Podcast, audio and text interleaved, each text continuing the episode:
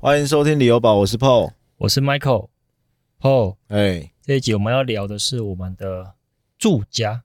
哦，就是你就是也也搬进来没多久啦，然后我们自己也很喜欢的一个区域，对不对？对，那那是哪边？这个地方就是当初我们都很看不起的地方，就是九份子从化区。对，我们今天要聊的是九份子从化区。那我们现在录了，不知道已经是第几次了，因为我们从你家的客厅嘛，到那个到公社的教教育厅厅，，到我们现在躲在车上录哦。因为为什么？因为它就是一个新兴的从化区，所以呢，楼上有人在施工，哦，因为搬然后就一直在那边哒哒哒哒哒哒哒哒哒哒哒哒。然后因为会有很多刚搬进来的住户，他开始要装潢整修了嘛，然后也附近的其他的那个工地也会有新的建案开工了，所以其实我们就是刚刚就整个被包围了，楼上在那边敲地板，然后呢。隔壁呢有大楼，有可能是新的透天跟大楼在做基桩之类的。对，然后他开始在打地了，所以那个整个环境音非常多，所以我们刚刚其实跑了很多地方，其实都不太 OK 啦。然后我们自己要弄的那个工作室，现在也还在规划准备当对中。准备当中，所以我们就想说，好啦，我们就先跑在车上啦，因为我们还是觉得说我们要固定推出一些集数。对对，那如果有一些有一点点环境音，我们会尽量把它后置再处理过啊。如果真的还有一点点的话，真的是也没办法，因为我们其实也针对这个录音的品质，我们一直在调整当中啦。嗯，对啊，所以呢，这题外话啦，因为我们今天要聊的就是九分子从化区嘛。那其实我很久以前我就有经过这个，常常经过这个区域，但是不以为为什么？因为我以前喜欢骑脚踏车，对，我有骑很远，然后我都是从彰化骑到台南，然后我就会骑从彰化骑到台南，对骑太远了吧？对，你可能连摩托车都骑不到，对不对？对，可是喜欢骑脚踏车，其实有都会偶尔会做这种长长途的骑行啊。反正不管，就是我经过这个地方的时候啊，哇，那个时候其实是一片荒凉。那其实到几年前，可能三四年前的时候，才开始有大楼开始盖嘛。对，对，所以我印象很深刻。我骑过去的时候，看，因为我右边整个都还是余温，嗯，余温地嘛，整个都是余温的地。然后左边要看，就看到一两栋零星的大楼正在盖。我心里就想说，干谁要住这个鬼地方啊？真的是什么都没有，然后只有余温跟田，然后什么区域都没有。那当当然那时候对整个九分子周遭的区域还不太熟悉。对，哦，这个等一下我们也会聊到它区呃周遭的区域。那所以我会觉得说，这个地方怎么会有人要住？哦，可是后来过了几年之后，我们自己也开始在看房子了嘛。然后我看到九分子这区，诶，感觉它的整整体的规划，然后陆续有开始有案子冒出来了，就觉得好像还不错哦，对不对？啊，你当初怎么会选择想要买这个地方啊？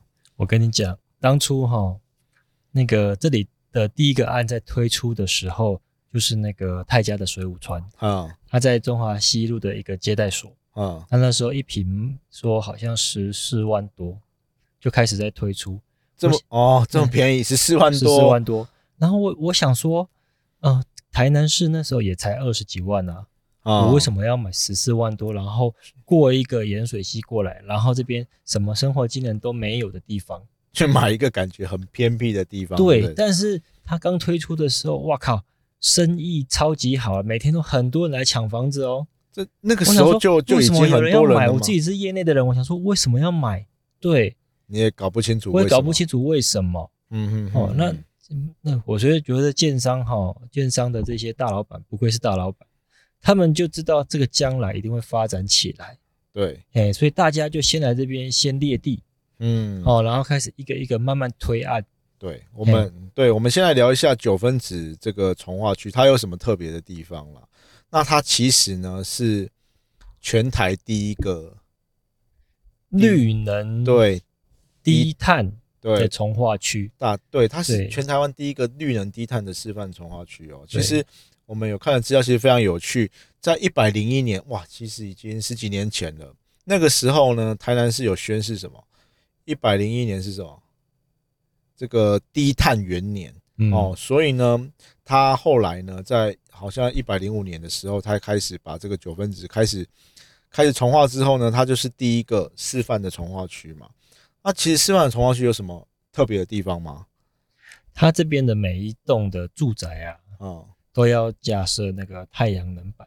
对哦，嗯其实不管是透天嘛，对还是大楼，好像都要有百分之五十以上的太阳能光电系统。你家是透天，你说也有装太阳能板，对不对？有啊，有啊，有啊。它一一个月这样子啊，太阳能补助你的电费是补助多少多少钱啊？哦，其实这个非常有趣哦。有有的人会误以为说啊，你太阳能就是发电给你自己家里用啊，其实不是，太阳能是由台电来跟你收购。对，那你觉得一度电它会收购多少钱？呃四五块吧。哦，没有，它一度电收到六块诶。然后我们平常家里用电呢，其实如果是不是巅峰时段，哈，离峰的时段，一度顶多可能两块多而已。所以，所以你看，这其实是有价差的。所以你其实这个太阳能的供电系统，它不是，它是台电会回购，所以它会有一个储能的东西，然后要再回卖给台电。所以这个太阳能建制，如果自己家里有找外面的太阳能厂商来来做的话，其实就知道这个其实成本蛮高的哦。对，一般的透天，如果你整个做起来，可能要一百万啊。像这种规定，一半至少要做五六十万以上的，嗯，以上的这个成本啦。啊，它每每个月啊，因为就是它跟台电一样，是每两个月一起。对，像我最近收到的，有可能是因为夏天比较热，台南的太阳又比较大，所以呢，这一期收到九千多、欸，你说收入九千多，对，就是卖给台电的。那你钱们用电用了多少多少钱？就算我这样常常开冷气，也才开两三千块而已、欸。这么便宜对啊，哇？那这样子你每个月电费还倒赚呢？对，所以这其实，在买这个地方算是一个额外的小确幸啦，就是当初根本没有考虑到这一点。那其实实际交屋入住之后，诶，他要签一个这个这个太阳能的这个移转，因为你要去约定你的账呃账户啦，他要汇进去的户头，才发现诶，原来每个月卖电有这些收入，其实还不错。对，那这个也是为什么，也是因为它是一个低碳的从化区，所以呢，它会有一个自治的条例，不管是建筑法规，或者是它一些绿带的设置，哈，都会，或者是建蔽率啊、容积率啊，其实都有它自己的规定。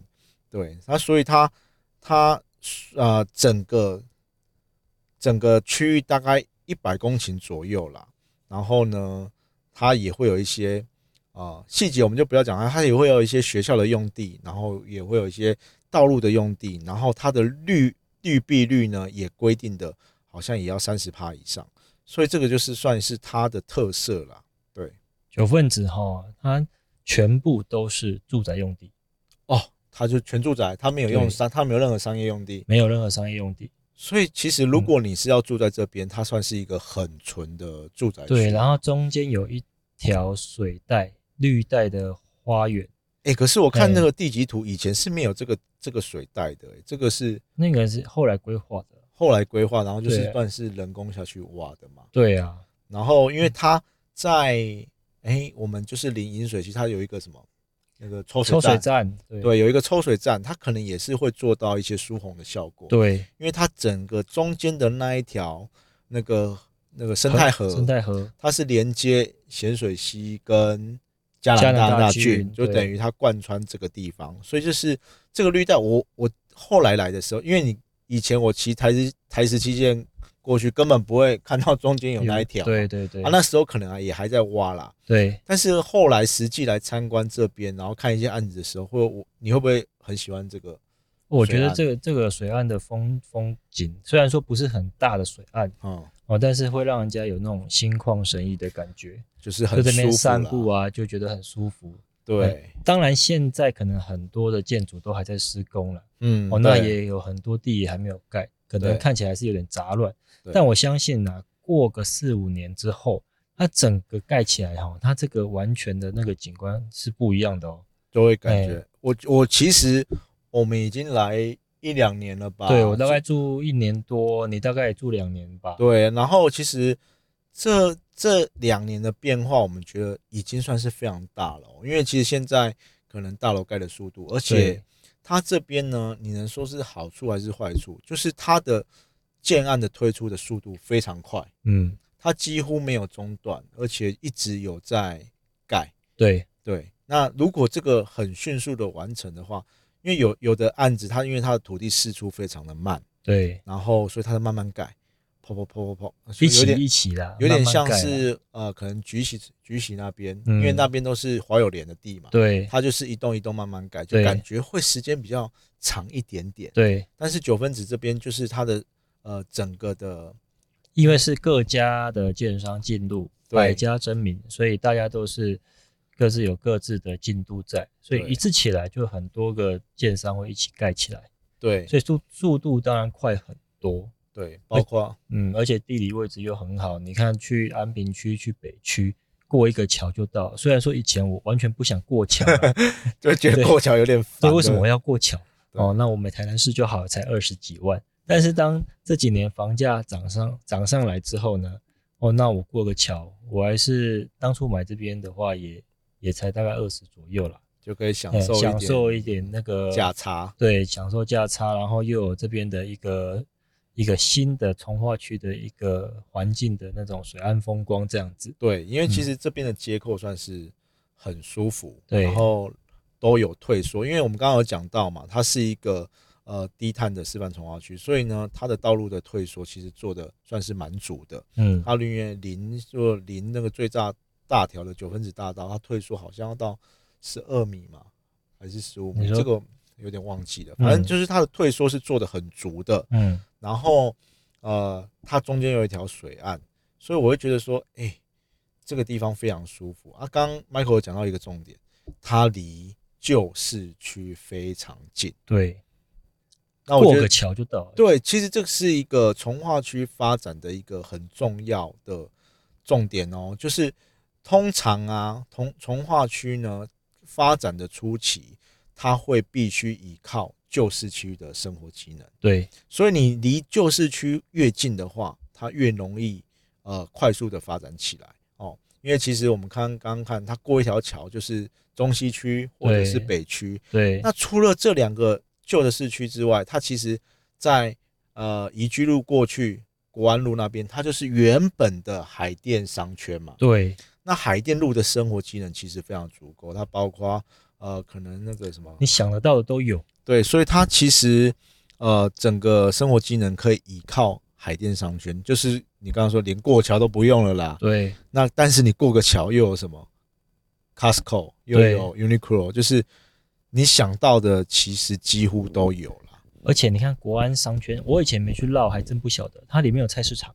对，然后接到海淀路之后，你想得到的店家都有，对。连汤姆熊都有，对，就是其实非常方便其实有时候我们之前有聊过啊，你要去当地，你真的要去当地的区域绕一绕，对哦，然后你才会，呃，有人说、啊、Google 看一看就好了，没有，你要感受当地的氛围，你要知道你来了，你才会知道啊，原来这边有一个菜市场，对，然后整个国安街整个小吃都是非常的多，嗯。然后你想得到的其实都有，都可以满足现在这种状况。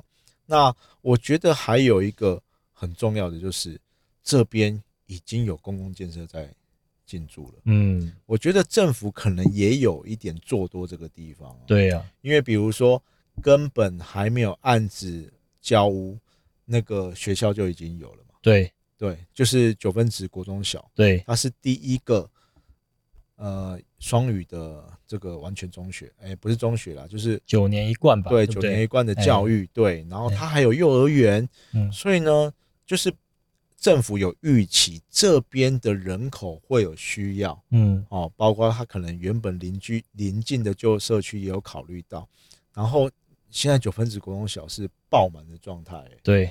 你幼儿园根本是可能要抽签就很难抽到，那你国小、国中都要很早就开始设籍，它已经开始总量管制了。嗯对，那可能明年还会有增班的状况，就是因为它这边有一点供不应求了啦，大家都也都想要进来这个学校。而且我最近就是在诶、看到新闻啊，发现啊，那个商六十嗯，哦，有说明年就要完工了。对然后商六十那边全部都是商业区，它靠近它旁边的草湖寮从化区有住宅区，可是如果说到时候上六十好之后，草无聊的地跟那个房价一定会非常的贵。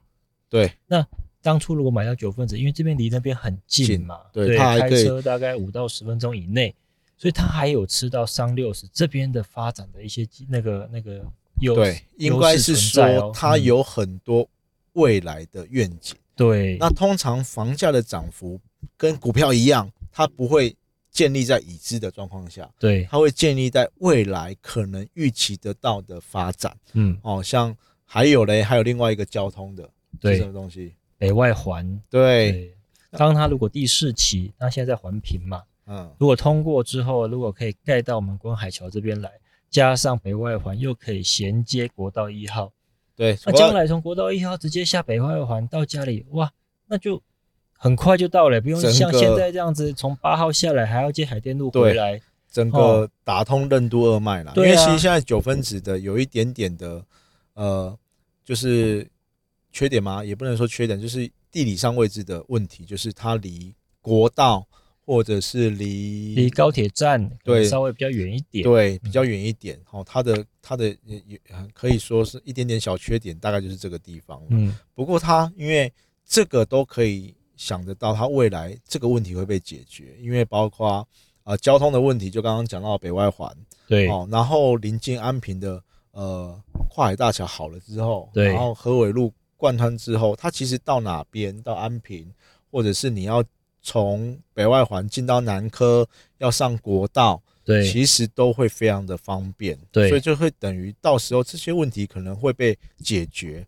那商业的部分哦，有商六十哦，他可能未来会进驻百货公司或者是啊 mall 啊商场啊，那你诶商业娱乐的问题也被解决了，所以其实九分子有一点占的这种地利之便。对，现在安南区哈、已经是台南市第二大人口的一个区域了。对嗯，所以我相信将来啦，如果说在商六十还有这个它的从化区旁边草屋寮从化区这边开始在做一个标的，开始要建设的时候呢，那相信九分子也也会因为这样子的原因它，整个地地理位置哈，那个水涨船高，有没有？地价水涨船高，慢慢的，你不要说因为我们住这边才这样讲，但你有没有很庆幸你买了这边的房子？我觉得就是买了之后就感觉到诶什么事情都很顺，人生充满了希望，我觉得那就也有睡得很好，也有可能是这一条河，感觉是一个你的、诶很舒。服的感觉。那你说哈你有说过这个在风水上也是一个对啊，就是见到水嘛，就是那带财，是不是？水流 带财，这个我们之后也会针对风水来聊一集。不过就是因为这个部分，我们刚刚讲到呃公共建设的部分，第一个是学校，那还有没有怎么什么其他的公共建设啊？现在公共建设嘛，最近有一个开幕有一个开幕的那个开动土的那个啊，国哦全民全民运动中心是不是？对是国民运动中心，哦国国民运动中心对嗯然后其实它的它的设计非常的特别，它是第一个，也是全台湾第一个盖在水岸上的。的运动中心。对，其实我们那时候看到设计图的时候，觉得哇，也太酷了吧！因为它是在水岸的两边，然后中间会有一个桥把它连接起来，嗯那可能也会有一些。呃，就是跟一般国民运动中心会一样会有的一些设施。你家健身房啊走过去是不是只要两分钟？你你这样会不会透露出我的？反正就是那个位置是，哎、也算是在九分子的中心，那离学校非常近。我觉得以后或许他也会跟学校结合，做呃可能做一些运动的活动。当然，呃，附近的居民也会很方便。对，这个是已经发包出去，已经开始动工了嘛，对不对所以这两年后，这个也是一个可以期待的呃重大建设。那包括在那个嘉阳大郡旁边有一个。也是最近开幕的它那个划划船，划龙舟蜻蜓，它现在是给艇诶土城高中管理啦，它是一个水上的运动中心。对对啊，因为以前呢在训练的时候，呃，可能划龙舟都在安平国中那边啊，在对对对，在运它现在其实那个嘉阳大郡的水质更好，而且它它未来规划不只是给这些选手，它可能会开放一些水上活动，像最近很流行 SUP 啊，或者是独木舟哦，可以在那个嘉阳大郡做一个水上的活动。这最近也开幕了，而且呢，可能未来划龙舟啊一些活动也可能会在这边举办，那其实也是一个不错的公共设施，哎、不觉得我们的房子都买在有水的地方吗？有水的地方，哎，好像我们不是临海嘛，就是就中间有河，对。那其实、哦对，除了哦这个风水上的考量，其实我觉得啦，玉带环腰，对，哦玉带哎环腰，看到这个海 海这样子把我围绕起来，对，哦，那整个就好像钱对着我滚滚而来的感觉。那我们讲钱不要这么 这么俗气，但是呢，也是一个很重要的关键啊。嗯不过我觉得，因为这个绿带啊，这个呃生态河，它有一个很重要的原因是绿覆盖的关系。对，因为其实你在都市当中啊啊、你都是那种都市都是水泥丛林嘛，嗯，但是你可以住在有绿带的地方，而且它有建立那种环环河的步道哦，你就会觉得在这边散步是很舒服的事情、啊。真的，我你都带着小朋友骑脚踏车，对，然后跟我说你要去喂鱼，我说这边哪有鱼可以喂，结果我去找你，还真的可以在那个水岸边，对然后丢那个吐司给鱼吃。对哦，它其实这边生态非常丰富，包括我看到那个那个圆蟹哦，它其实哇，好多螃蟹哈、它那边。对对对，然后它有那种大只的圆蟹，它会爆卵嘛，它哎其实有时候也会在那边出没。我们看到非常多的生态，包括白鹭鸶啊，嗯，包括其实有很多那个呃外呃移工啊，他会去那边钓鱼。对。哦，我上次有看到，还有人拿捕鱼网。对，其实不行啊！我之哎前也有打过这种一九九九去检举，因为其实那边是不能钓鱼的。然后我们也是担心那种生态被破破坏嘛，希望当你住在这边的时候，你就会想要爱护这边。这对爱护这边的环境。对，因为就所以有一些那种算是违法，嗯我们就会去检举啦。然后，但是因为它的生态非常的丰富，所以呢，很多那种外外地来的游客可能也会跑来这边钓鱼，哦，就知道它的生态河里面的这个环境非常好。那它我们刚刚讲的第一个是学区嘛，然后呢，全民运动中心、水上运动中心，呃呃，水上运动中心嘛，然后包括它的在地的这个活动中心，好像也要改建了，嗯，所以它其实你会知道这个地方是政府有在注意的地方，对。对对，所以这其实呃非常的好了。那嗯。就是再来呢，我们就要讲一下现在这边有哪些案子，这个可能也是听众比较想了解的。哦，对啊，对，包括其实像这种，其实这边来啦很多外地的建商，对。我们之前有聊过一个发区域发展的，呃，有一个指标性的原因，就是你看有没有大型的建商来进驻，对。然后你看有没有其他外地的建商来插旗，对。对，然后、诶你会发现，哎，这个东西啊，呃，这个已经配地配好了嘛，对。很多呃那个外地的建商来买嗯，地，而且是买了之后，现在又水涨船高，他可能直接把地卖掉，对，也有可能，也有这种状况嘛。嗯，那包括现在啊，其实我们可以看到，呃，有很多是泰家的地，因为泰家规划在这边盖几期啊，十二期、12二期期的样子嘛，哎。因为它因为第四期的谐音不好听，没有第四期，哎所以包括它现在第一期的水舞川，然后二期是水云川，对三期水岸青，对，然后水绿川，嗯，然后呢水晴川，然后还有那个普日啊，嗯，然后那个最新和睦和睦然后最后最新的一一字宽，那我们哦一直觉得也卖很好欸，我们觉得泰家非常厉害，就是刚刚有讲那个水浒传卖的爆好，没想到到一字宽是最近才开案哦，，对它已经开到高楼层，开到将近四十了，没想到还是卖的非常好，哎，而且现在是房地产比较没有那么热络的时候，对。它还卖的这么好，但是我觉得有两个情况，第一个是啊、建商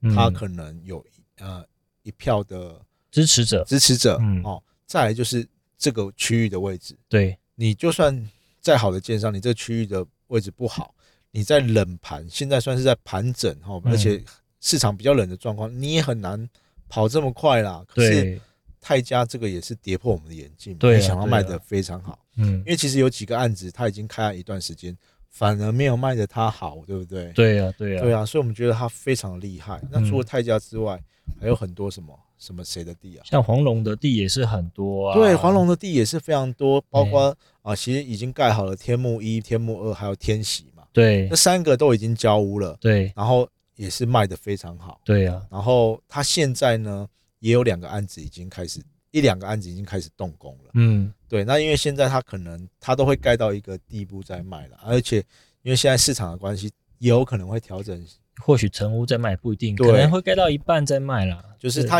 他们，我觉得建商他们对这种市场都很敏感，他们也会调整一下销售的策略嘛。对啊，对不对对啊。那除了这个之外你看，，除了当地建商，除了外来建商还有一些当地的豪宅建商，也有在这边推出一些作品。哪一个豪宅那？像富力有盖涌泉金嘛，足力足力建业的涌泉金嘛，我觉得涌泉金超级漂哎，亮，当初一瓶一瓶才十八万多，哎下哇，你现在回头看，都已经翻两倍了，而且还有一个是那个好汉的在哦水在水一方哇，那个那当初我去看一间双卖我一千六，然后我考虑两三天，可是那时候因为资金比较不够，那要是那时候买了，现在就不用再换房子了，对不对？哇而且因为大家听到一千六，觉得没有很便宜啊，没有，那是七八十平的，对，它是一个大它是个大平数的六十几平、七十平的七十平的大，对，哎所以而且它的格局非常漂亮，而且它嗯。有面面河的那个户型对，很漂亮，你看到那个河，你看到那个风景是觉得非常的舒服的。嗯嗯嗯，那还有台邦哦，台邦这哦边台邦也好多哦，也盖了很多透天型的，透天型的，然后也有大大楼，大楼也和田，月和田盖好也非常哦，你那时候也有去 看，可以细。他说二楼要卖我九百多，对不对？呃，你要是听到九百多也还好啊，你那个没有九百多是五十50平。平，而且就是它是换屋型，然后是大算是中大平数的产产品，而且现在月和田盖好非常漂亮，每次看到心里都难过。嗯 真的好揪了一下好烦哦。对，所以其实可我是你也们要录一集，就是后悔没 没买没买到的 房子，我觉得那个可能一集录不完。太多了。太多了，那、也是非常漂亮，嗯对不对？然后呢，还有很多透天型的建案，就是谁？台地台新地堡，对，台新地堡这边，它因为它是大家都会讲说，哎，台新地堡六一六二，然后为什么一下跳到八八？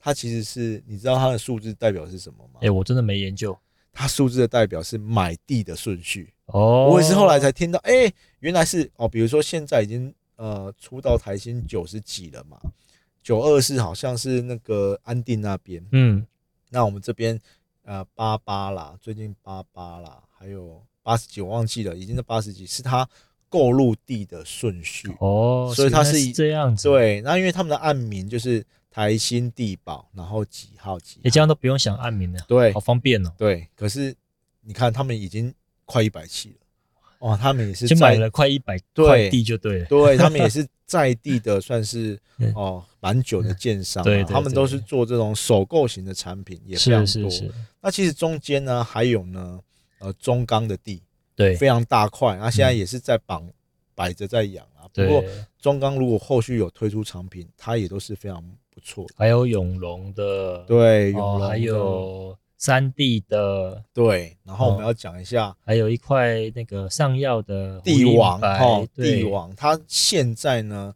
它已经去年前年推出的胡印白嘛，对，它是目前全台南最最高高的大的住宅楼，嗯，所以它盖好之后，你就会想说，哇，全全台南最高的住宅居然是在九分子，对，居然不是在市区，哦你知道为什么吗？为什么？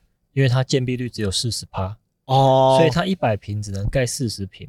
那时候我们去看的时候啊，嗯。他就说，哇，他们为了这个绿附带退缩 二十米，我想说，哇，你这建商也太佛心了嘛，这么大块你不盖，你只盖这么多，原来是 建蔽率比较低，建蔽率的问题。但但因为它容积也高，它是住八，所以它容积有到四百趴。哇，哎。所以它可以，它才可以，因为它退缩非常多，就变成它的基地的面积比较小一点。但是四百趴是什么概念？你知道吗？概念，我们之前聊的国平从化区，嗯哦，那边是商业用地，嗯，哎，然后那个它那边的容积是四百二十趴，哈，那它的几乎跟商业用地快差不多了呢。容积几乎是一样，所以我想说，怎么可以盖这么高？说因为它的容积很高，然后它的建蔽率很低，所以才能盖到三十五楼。不过你哎盖越高，你的建筑成本是不是也越高？哦，那当然，对啊，一定是这样子。那湖滨白又是 SRC 的规划，所以它其实盖好之后有一点算是小豪宅的感觉。对因为它的平数虽然有小平数，但是它也有做中大平数，，对对，甚至顶楼哦有几个楼层是有做合并户的哦，有到六十几平的。你怎么那么熟啊？呃，因为我们都有对这个案子有很很很深入的了解。哦，那除了它那一块，因为它那一块基地是跟泰家切开来嘛，它就变成是呃一块，然后泰家呃水舞跟水绿还有台邦的一块地，他们切成三大块。嗯，那其实它南呃南它有分边北岸跟南南岸呐、对南岸的部分是整块都是泰呃上药的哦，我那个地很漂亮，很漂亮。那个预计我们有看到它的土了，已经推出来了，可是它可能也没那么快会盖了。对。因为对它现在接待中心就是在它南侧的基地上面嘛，对对，它预计会推出，我觉得有可能比胡英白还要更高、哦，说不定到时候又是一个更高的产品出现了。嗯可能要去了解一下，对现在想要推出的一个状况。对，那有的人就会说啊，你这个你这个那个整个九分子从化区啊，你盖那么多人，会不会到时候塞爆了？塞爆，就是你说哦路太小条是不是？就是这个区域盖这么多大楼，那入住的人口一定会非常多啊。对，啊，会不会觉得不舒服还是怎么样？其实我觉得还好。有一集哈，你讲到日本的路，为什么他的行人在路上用路会比较安全？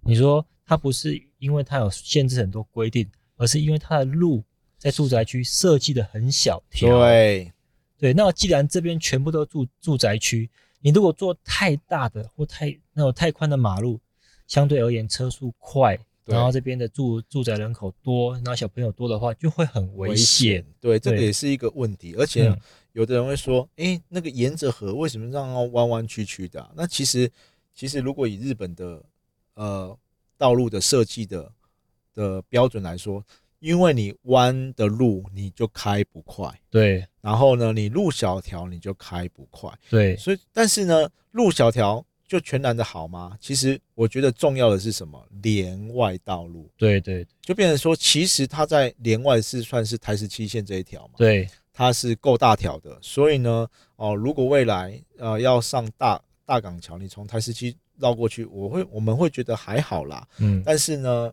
毕竟其实现在啊，在我们里面，比如呃水云川前面那一块，你每次开过去，我会觉得很不舒服。为什么？路太太太高，房子太挤。不是，是因为可能最近在施工的原因，或者是住户已经进去，它旁边的停的车，路边停车太多了啦。哦因为它原本哦都是应该是公班的车吧？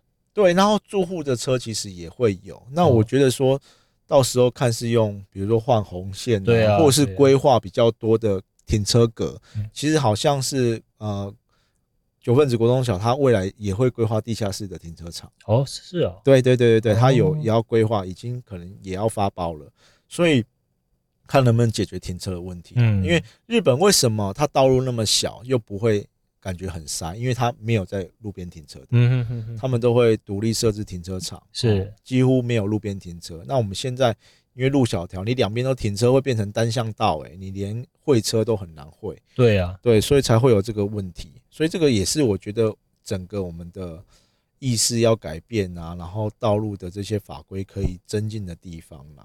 对，所以刚刚有讲过，哎，比较诟病的人家会觉得是路太小条，但是我们不会觉得这是一个缺点。那再来就是人口太多的问题，会不会有这个问题啊？人口太多，我觉得人口多也不代表不好。对，其实很多人说，反而促进这边的一些商业繁荣。对，其实这个是非常大的重点呢。其实你进到台中市区，哦，你进到，因为我我我前昨天刚去台中嘛，你那个盖的每个地方都很密啊。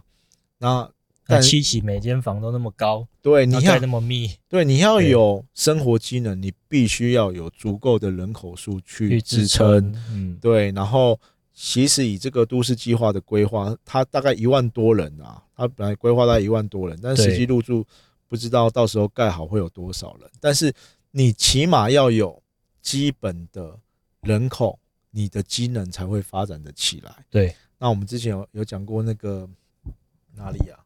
我们呃昨天聊天有聊，我们自己在聊天，我们聊到那个史博馆那边。哦，对啊哦为，什么觉得那边都好像机能起不太来？但是它是一个很舒服的区域的。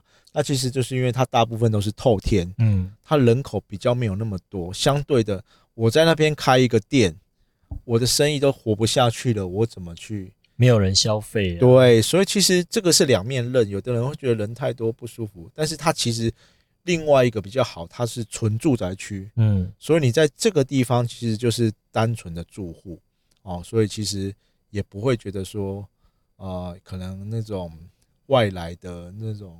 商业区那种外来客很多啊，因为他可能就是单纯的住户而已啦。嗯，对啊。那还有什么建商？我们刚刚没提到的，其实其实应该有很多那种小块的地，还有那个山峰海富啦。对，很多建商还是都有列地在这边。对，它其实就配地配的差，就是配出来建商都标的差不多了，有只有一些私人用地可能还没整合好。嗯，那它其实因为它有注四跟。注六、注八的规划嘛，它其实大部分还是什么的地啊？注四比较多。对，所以它其实里面的透天啊也是非常多。对啊，它只有在面台十七还有面河对的部分是注六的地，那它其实其他都注四的地，那注四的容积率好像只有一百一百多一百八而已嘛，所以嗯。大概只能盖到四五楼，紧绷了，最多就是四楼这样子。对，做最多是盖到七楼华夏，那大部分都是透天型的产品。嗯，对，所以其实我们会觉得说，哎，这个地方是算是一个很宜居的地方了。对对。然后我们刚刚讲说，从化区发展的一个重要原因，它要依靠着旧市区的生活机能嘛。那除了旧市区的生活机能，它目前我们是不是在九分子的从化区里面，它自己本身的生活机能也慢慢发展起来了？对啊，哎，以前都没有这么多的店家，哎，现在除了那个全联很大一间的全联嘛，哈，还有 seven 之外，我看很多大楼的楼下也开始慢慢的开始有一些店家，譬如说卖一些小吃，对，哦，还是还有面包的，还有那个小朋友的那种。课程的对哦，补习班什么的，慢慢的越来越多的店家在这边进驻哦。对，而且我觉得其实可以观察一个点啊，我自己会观察一个点就是学校，然后附近有没有一些，其实因为有学校就会开始有什么儿童美语啦，或者是课后班啊、安心班的这些需求，然后包括里面有一间全年也是去年三月才开幕的。对，哇，你有了全年之后就非常方便，我真的很方便，我每天都去买菜。对，而且你看，其实我们一直在讲说生活技能到底是什么？其实有时候就是满足你的需求了，就是对你来说就是好的生活技能。所以有的人只需要一间全联、一间 seven，他可能就是满足了他百分之八十到九十的生活技能。对，因为你比如说你有电影院，你不会天天去看电影嘛？对。然后你可能不会天天去 KTV 嘛？也不会天天去逛百货公司。对，所以那种东西对你来说的需求反而不是。最主要的，你最主要就是每天吃饭、煮菜，然后你可能要去 seven 收包裹，对，哦，这些之类的，哦，所以呢，其实生活技能要对对你来说看是什么啦，才是重要的这样子，嗯，对。那九分子，所以我们其实目前来说也算是非常喜欢这个区域，而且我们觉得它未来还有一些发展的空间呢，对，因为我们就说 最重要的要有梦嘛。对，有梦，有梦，你才会去堆高你对这个地方的想象。对，那你觉得这边如果缺的话，会缺缺什么？缺医院吧？医院哦，对，我们医院没有提到医院，它可能比较近的就是奇美医院。对，它其实也不远，大概十五分钟，但是那个地方非常塞啦。嗯，然后再往另外一边就是安南医院。对。对，但是可能地区型的小医院这边比较少一点点，可能要在海淀路上找对，就是有诊所这些。海淀路上其实旧市区了，非常多临近旧市区的，它可能没有区域性的医医院。嗯，在我觉得我自己会觉得，如果有这个东西，等于就完美了，就是它少一个图书馆。哦，图书馆其实现在我觉得台南市的图书馆啊，全台湾的图书馆啊都做得非常好，像我我常常去总图嘛，你那个。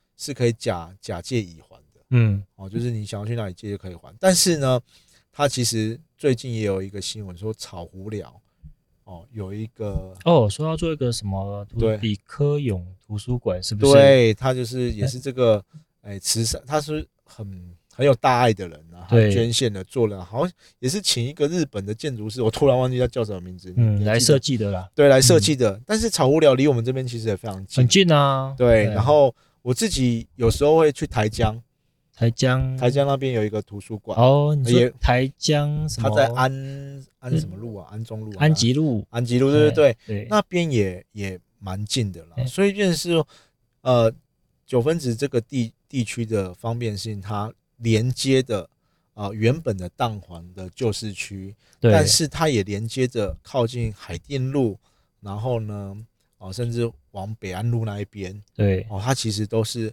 非常稠密的人口，而且呢，那边的生活机能非常的足，对所以未来可能呃，像那个西东通化区啊，然后或者是北安北安那边，其实也都发展的非常好。那九呃九分子呢，我们会觉得它是第一个，它够它大腹地够大，腹地够大对，这是一个很重要的原因啊。因为其实现在台南市区已经没有这么大块的一个从化区，整块的从化区，对对。对，而且它目前是在开发中。对，哦，所以现在可能还不到五成吧。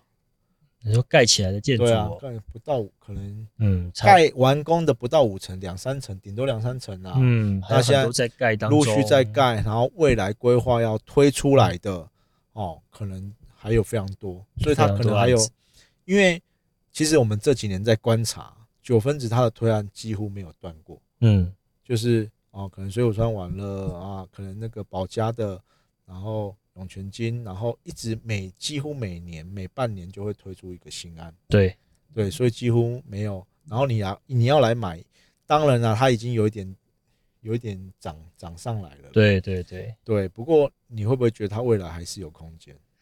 我觉得未来一定会有空间的，那短期可能不会。那对以长期来看，包含它的周边的规划，还有嗯你说商六十、嗯，草湖寮那边从化嗯，哦，那那边如果真的有建案推出的话，那这边如果相对成熟，那我觉得它的的房价啦，就还是会维持住，甚至再涨上去这样子。对，它还是未来还是有一点发展的空间。对对对对啊，所以主要是这边的自住的呃生活的条件非常好。哎如，果你自住人口很多，我们刚刚忘记提到，它在往北一点，它有一个很大的那个工业区嘛。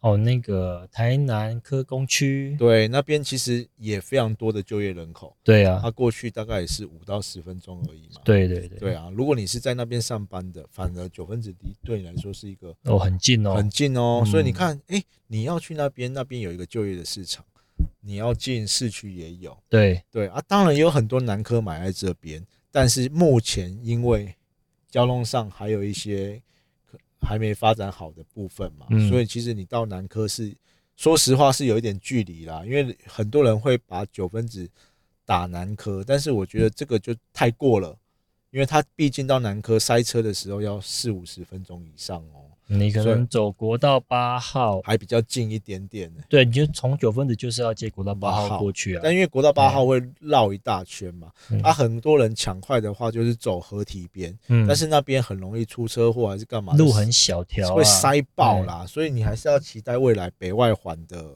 的发展啊，对盖好之后，到对整个就打通任督二脉了。真的哎就是对台南，我觉得是一个非常重要的要道了。对对对啊，然后接呃台南市区就是铁路地区化嘛，我嗯们当然希望最让人诟病的还是台南的交通，嗯，就是发展的非常慢哦。如果那个维泽有听我的节目，就希望可以把这种东西再加快脚步一点，那就会让人家觉得生活更便利。因为嗯我昨天去台中，我会觉得它的环七十四真的是太棒了，就是。然后它现在四号又整个打通，你会觉得它的交通是非常顺畅的。对然后啊，你变成说你台中，你你有那个环七十四，你等于你要去哪里都很方便。你看它七十四的周边，从化区就一直开，对哦然后一直在建新的案子。对，以前那边哪有人会去买？那对啊，现在连太平啊那些都对啊涨翻了。对啊，嗯还有什么十四期那边，对啊啊，连汉神都要进驻。对啊，对啊，哎呀对啊。好，这个这个题外话，题外话，哎。所以我们回到这个地方，如果你真的喜欢这个地方，我觉得先来看看，对，因为很多人对这里的既定印象就是余温地，嗯，然后很偏，对，但实际上跟你想象可能会有一些不同哦。嗯，然后现在当然还有一大堆人来说，那边生活机能有够差的，都没有东西，到去哪买？可是其实你来发现，它临近的很多是非常足够的对，哦，是你可以这个我觉得要实地去考察一下，可能会颠覆你的想象，